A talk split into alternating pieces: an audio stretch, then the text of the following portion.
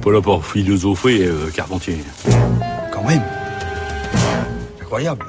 Bonjour Anastasia. Bonjour Adèle, bonjour à tous. Aujourd'hui, j'aimerais vous parler d'un livre d'Éric Sadin, L'intelligence artificielle ou l'enjeu du siècle, anatomie d'un anti-humanisme radical, paru aux éditions L'échappée. Éric Sadin, le nom vous est familier. C'est l'auteur d'un ouvrage qui a fait grand bruit en 2016.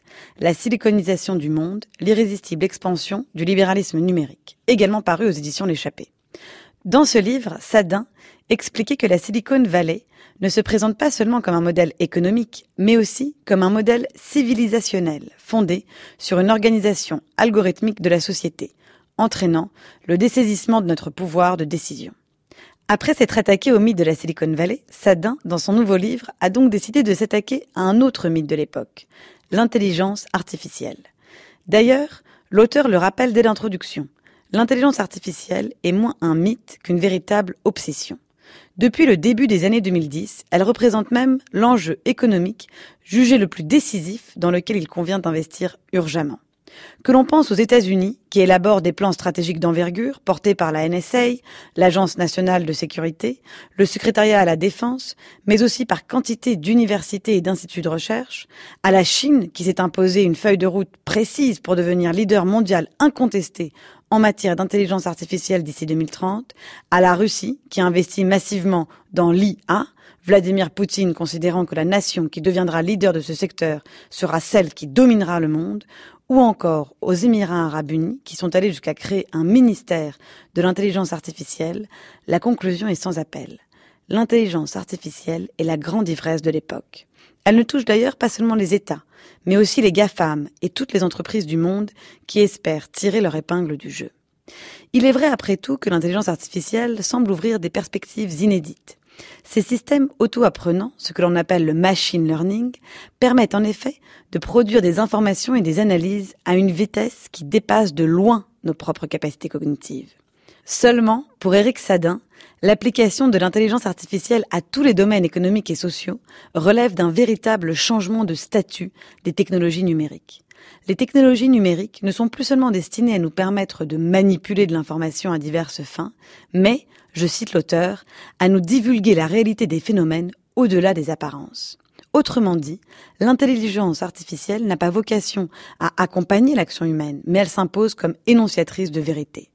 Le renversement n'est pas des moindres. Ce n'est plus l'homme qui s'appuie sur la technique, c'est la technique qui guide l'homme. Ce renversement, Sadin l'appelle le tournant injonctif de la technique, phénomène unique dans l'histoire de l'humanité qui voit les techniques enjoindre les humains d'agir de telle ou telle manière. Les exemples d'ailleurs ne manquent pas. L'injonction peut être incitative, comme dans une application de coaching sportif qui suggère tel ou tel exercice ou complément alimentaire. Elle peut être aussi prescriptive dans le domaine médical, avec la mise en place du diagnostic automatisé, dans le domaine bancaire, avec la mise en place d'un examen automatisé pour l'octroi d'emprunt, ou encore dans le secteur du recrutement qui use de robots numériques, des chatbots, pour sélectionner des candidats. Ici encore, on pourrait naïvement se réjouir de telles avancées, mais selon Sadin, elles masquent une réalité terrifiante, celle de la marginalisation de l'évaluation humaine par rapport à l'expertise automatisée et partant de là, un effacement du politique au profit d'un assujettissement aux résultats produits par les machines. Faut-il alors chercher à mieux réguler l'intelligence artificielle? Non, répond Eric Sadin, car la régulation est une vaste fable, pour ne pas dire une vaste blague. Penser que le législateur peut nous prémunir de certaines dérives, c'est ignorer que nous vivons désormais sous le régime d'un ordolibéralisme entièrement voué à soutenir l'économie de la donnée, des plateformes et de l'intelligence artificielle au nom de la croissance.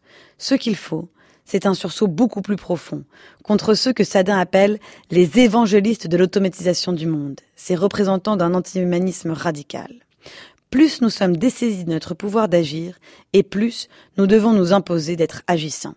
C'est l'appel qu'émet Eric Sadin dans la dernière partie de son ouvrage, qui se présente sous forme de manifeste.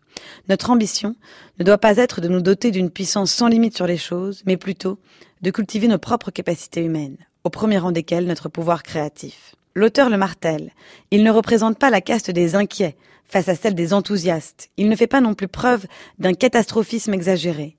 L'enjeu est bien plus important, il est proprement civilisationnel.